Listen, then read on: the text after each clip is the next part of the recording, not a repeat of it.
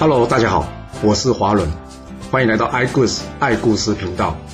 我喜欢听故事，希望这些故事能带给您想象力、思考力、判断力以及创造力。让我们一起来听故事吧。上次我们说到呢，这吴王夫差同意了越王勾践的求和啊。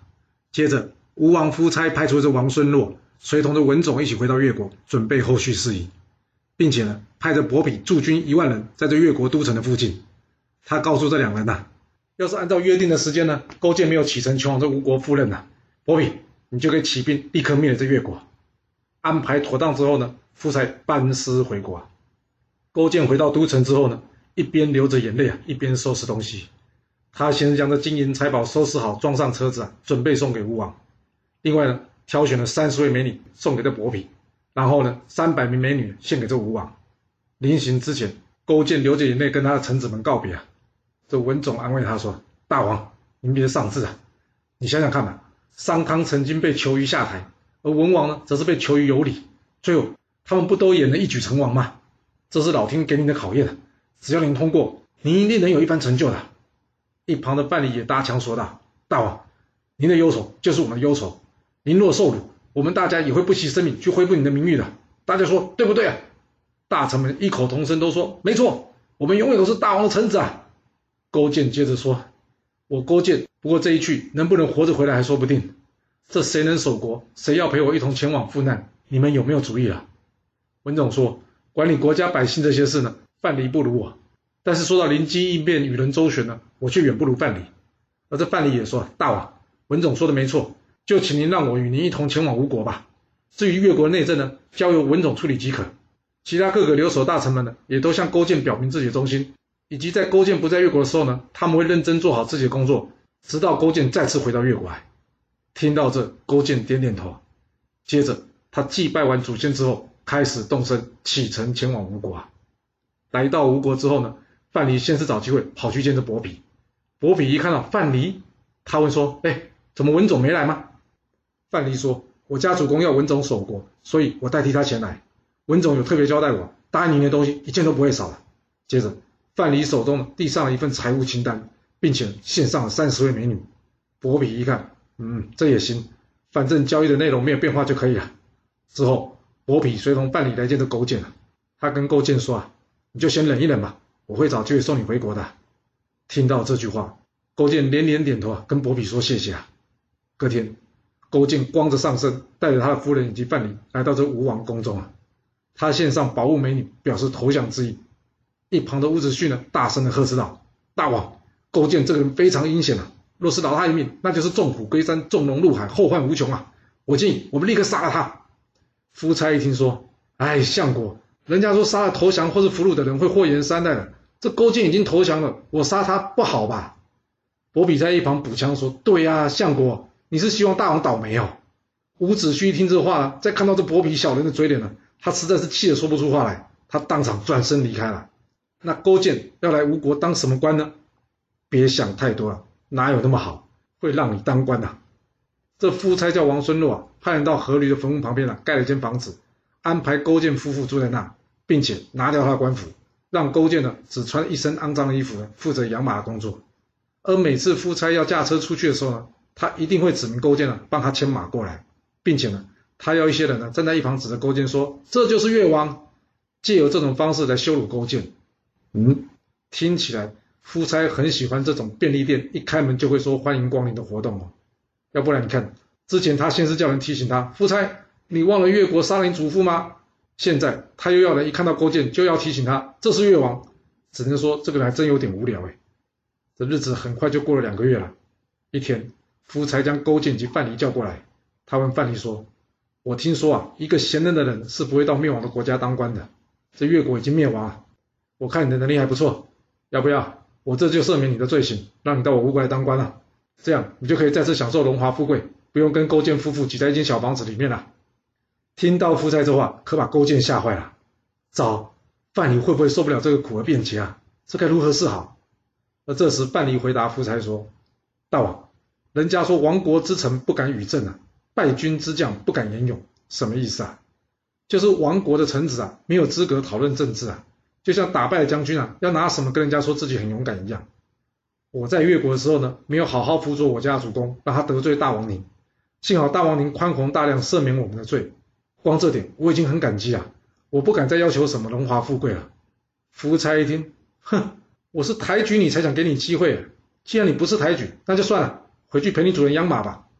范蠡听到这呢，谢谢夫差之后下去了。离开之前，范蠡用他眼角的余光呢，瞥见了勾践如释重负的表情。这表情说明了勾践并不是那么相信范蠡啊，要不然他根本不用担心范蠡会被收买。那这有什么问题呢？有。这问题就是一，勾践并没有识人之能啊，他无法看出，或是说由客观事实分析出范蠡的忠心。二，他觉得高官厚禄就能收买人心，而没有考虑其他因素。换个角度来看，勾践对于高官厚禄这些表面上物质是很在乎的。通常在乎表面物质的人呐，很容易因为这些东西而忘了初衷。范蠡看在眼里啊，但是他没有说出来，他只是回去呢，继续与勾践呢一起过着辛苦养马的生活。这夫差不放心勾践会这么老实啊，所以呢，一直以来啊，他派人监视勾践夫妇以及范蠡啊。而这监视的人呢，向夫差回报，经过长期的跟监，结果啊，他们并没有发现这些人在抱怨呢，而且也没有发现这些人每天在那边唉声叹气，只是像一般人一样的在那边工作着。夫差一听，嗯，那照这样看，他们真的没想要回越国去哎。我的老天呐，这夫差的判断力会不会太有问题了？你想想看啊。一般人遇到这种事会不抱怨吗？会不叹气吗？若是不会，就表示他什么另有所图嘛，或是说什么他知道你有派人在监视他。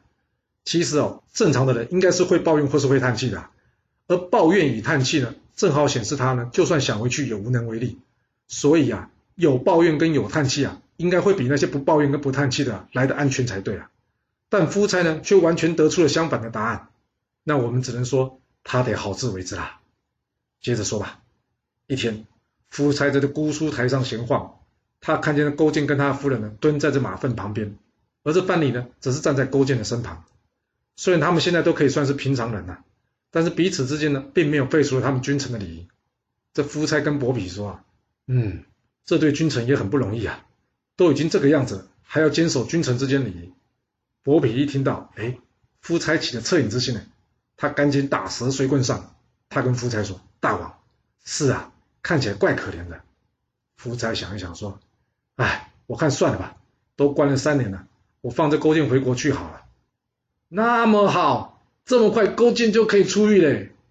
啊，别想太多。虽然夫差想放了勾践，但是别忘了，吴国还有个伍子胥啊。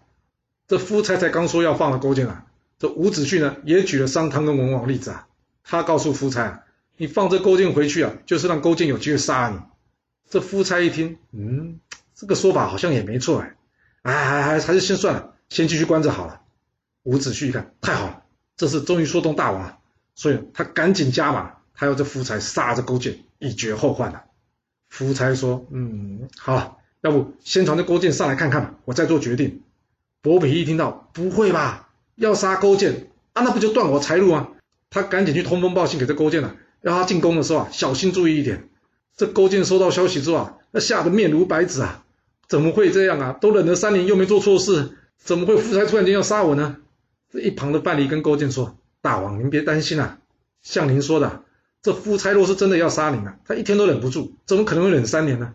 你就放心过去吧，不会有事的。”勾践一听范蠡这么说啊，他想说：“嗯，一直以来范蠡的判断都是正确的，好吧，我就听你的。”我这就立即进宫，以免夫差起疑啊！这勾践来到吴国的宫殿之后呢，这一等就是三天，完全没有人来召唤他。正当他觉得奇怪的时候呢，这伯嚭跑来跟他说：“啊，你先回去吧。”勾践问伯嚭：“啊，啊，现在是怎么回事啊？”伯嚭说：“你运气好啊，大王本来听了伍子胥的话要杀你了，没想到呢，他身体突然间不舒服，下不了床。我一看呢，是个好机会呢，于是我就跟大王说：啊，大王，最近会不会是犯冲到什么，所以你身体才会不舒服啊？”要不要做些好事来消除灾祸啊？你看，眼下这勾践没有犯错，却要被我们杀了，恐怕是他冤情啊传达到上天，所以影响到你身体健康了。要不这样，我们先把勾践给赶回去。若是你真想要杀他，等你病好之后再动手也不迟嘛。你说是吧？夫差一听，嗯，好吧，先照你的意思去办吧。就这样，这勾践啊死里逃生啊。不过没想到的是啊，这夫差一病啊，竟然病了三个月啊！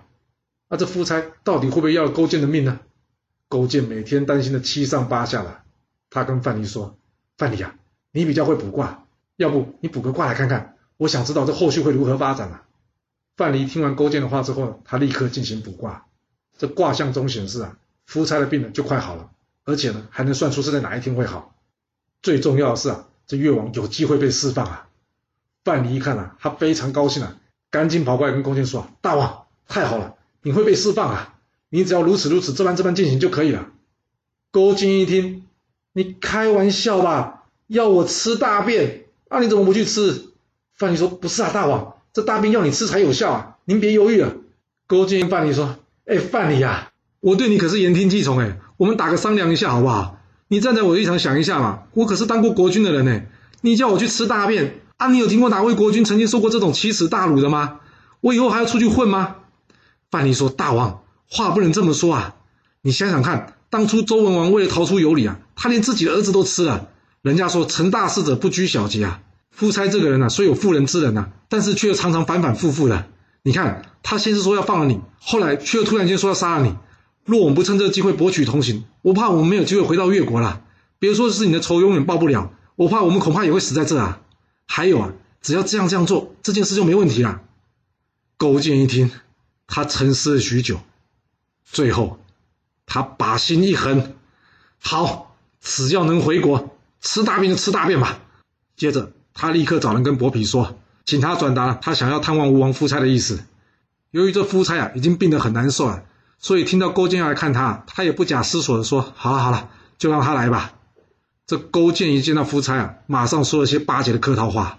他跟夫差说：“我一听到大王生病了，我这几天都吃不下饭，所以呢，想要来探望大王。”而就在这时候呢，非常的巧，夫差的肚子呢突然间不舒服，他想要嗯嗯啦。他跟勾践说：“哎，你们先出去一下吧。”勾践一看，太好了，机会来了。他跟夫差说：“大王。”我曾经有跟人学医，只要一看病人的粪便呢，我就可以知道这个病人的病何时会好。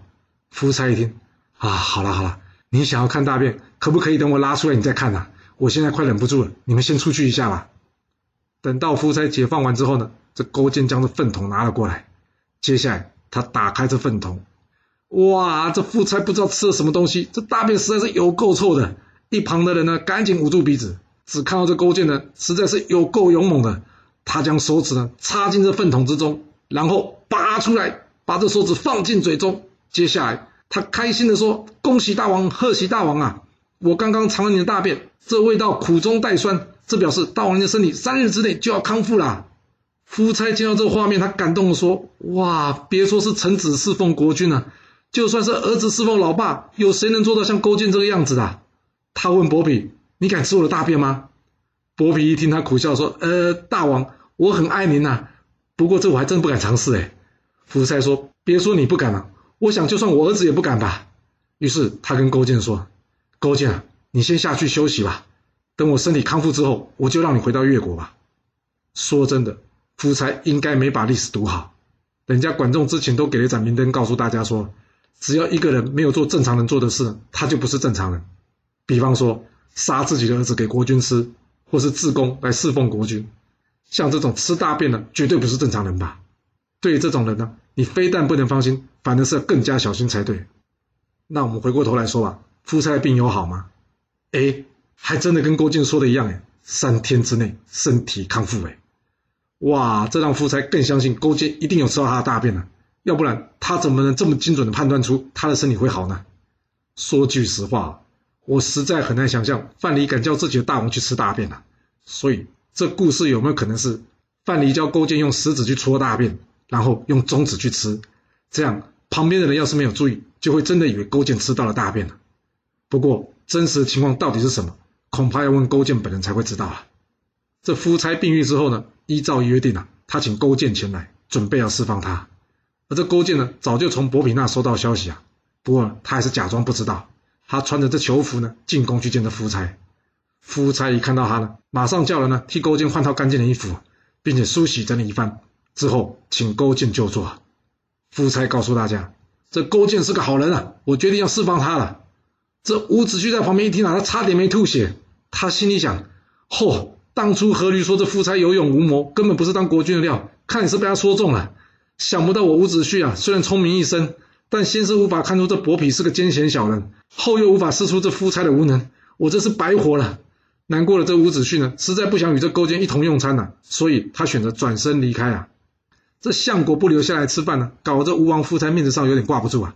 而这时候呢，伯嚭在一旁说道：“今天大王以仁义释放这勾践呐，人家说物以类聚，人以群分呐。能坐在这里的人呐，都是有仁爱之心的人呐。相反的，坐不住的呢，就是那些没有仁爱之心的人。看来我们这个相国啊，刚猛有余，但是仁义恐怕不足哦。”而这话呢，说的夫差听了当场大笑，说：“啊，没错没错，伯嚭说的对。”就这样，大家高高兴兴的吃饭喝酒，不醉不归啊。隔天上午，这伍子胥呢再次前来见这夫差，还是老话一句，杀勾践。这夫差一听，又说要杀勾践，相国啊，你是有完没完呐？他跟伍子胥说：“相国，我生病三个月的时候，你有过来跟我说句好话吗？没有哎，那就是不忠，你知道吗？那你有没有送什么好东西给我，让我宽心？也没有哎，那就叫做不仁哎。通常一个臣子又不忠又不仁的。”你说这当国君的应该怎么处置他？人家勾践可是千里来我吴国当我的奴婢啊，而且啊还将越国的金银财宝都送给我，这就显示他的忠心。还有我生病的时候，他愿意为我偿份，无怨无悔，这就是有仁德。若我真是按照你意思杀了这勾践，我怕老天爷都会惩罚我哎。伍子胥一听，大王啊，你怎么把话反过来说啊？你仔细想一想，这老虎压低了身体为的是什么？就是要攻击猎物啊！啊，那勾践如此委屈自己，难道不是有所图谋吗？大王，若是您看不出来这勾践的狼子野心呐，吴国将来一定会被这越国给灭了。你醒醒吧！夫差看着伍子胥说：“你说够了没啊？我念在你对吴国有功，不跟你计较哦。今天这件事就到此为止哦，我不再想再讨论哦。”伍子胥一看，他知道他是不可能说服夫差了，所以也只好闷闷不乐的退下去了。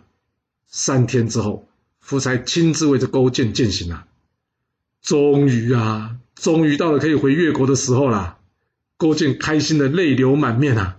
夫差看到勾践哭得这么惨啊，他还以为勾践是舍不得离开吴国啊，所以他也觉得有点依依不舍。临行前，勾践跟夫差说：“谢谢大王，你让我在有生之年能回到越国，我勾践必定生生世世报答您的大恩呐！苍天在上，若我勾践违反誓言，将被老天爷惩罚。”夫差点了点头，告诉勾践说：“好，有你这句话我就放心了。你回越国去要好好做，知道吗？”就这样，越王勾践大大方方的返回越国了。而文种等一帮大臣呢，早就收到勾践要回国的消息啊，大家远远的就出城迎接这越王。勾践问这范蠡：“你帮我算一下，哪天是进城的好日子啊？”哦，看来这范蠡真的很会算命哦。而这越王也很信这一套嘞，所以连进家门日子都要算一算。这范蠡告诉勾践说：“启禀大王，我刚刚算了，明天就是最好日子。我看我们这就赶路动身前往国都吧。”勾践点了点头，连夜赶路回到都城了。之后，勾践有鉴于当初兵败于会稽，为了血耻，他决定将这越国首都迁往这会稽，以替励自己不要忘了报仇。他请范蠡帮他看一下风水，顺便建造这座会稽城。这范蠡依照天象建好这座会稽城，并且将这会稽城的外围单独留下西北面不建筑城墙。范蠡对外说明，因为越国呢已经臣服吴国。所以，对吴国的地方呢，不用建筑城墙，以表示顺服。实际上，范蠡这么做呢，是因为假设将来越国要出兵攻打吴国，这样会比较迅速一点。一切安置妥当之后呢，勾践将内政交给文种，兵权交给范蠡，他专心治国，励精图治。为了不要忘记自己受过的奇耻大辱，他睡在一堆树枝木条上面，而不是睡在床上。另外呢，他还在身边放了个胆囊，时不时的拿来舔一下。别误会啊。并不是因为这勾践喜欢胆囊的味道啊，因为听说这胆囊啊非常的苦。勾践之所以这么做呢，是因为他要时时刻刻提醒自己，不要忘了当初的灭国之苦啊。这就是非常有名的成语“卧薪尝胆”典故的由来啊，比喻的什么？就是刻苦自立啊，发愤图强啊。回到越国的勾践要如何展开他的复仇计划呢？而这勾践的复仇计划为何又会与传说中四大美人之一的西施有关系呢？这故事会如何的发展呢？我们要到下次才能跟各位说喽。好了，今天就先说到这。若喜欢我的故事，记得动动您的手指，给我五星评价，或是追踪、订阅以及分享哦。当然，也欢迎您留言分享你对这一集的想法，或是你也可以请我喝一杯咖啡或是饮料，让我有持续创作的动力。其实历史就是顶层阶级的生活记录，了解他们的思考方式以及作业模式，才有机会改变您的未来。谢谢您来听我说故事，我们下次再见喽。